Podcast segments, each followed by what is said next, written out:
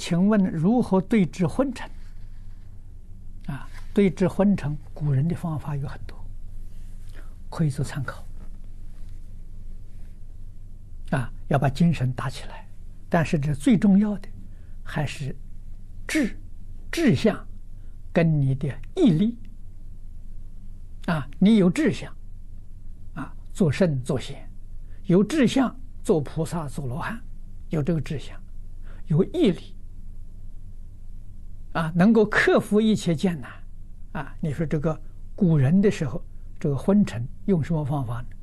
用悬梁刺股，啊，从前人的头发，把头发吊在这个这个贴这个这个这这房子柱子上面，那头一低的话，他说这就就顶下来。他用这个方法，啊，用锥子刺股，啊，这是这是不容易的事情啊。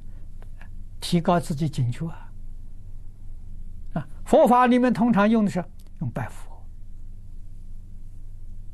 啊，用精行，啊，不要去睡觉，啊，不要坐着，坐着容易打瞌睡、抽，啊，叫经行。所以念佛的法门里面有般舟三昧，啊，般舟三昧是九十天，一期一期是九十天，九十天不睡觉。啊，九十天不能坐下，只可以站着，只可以走着。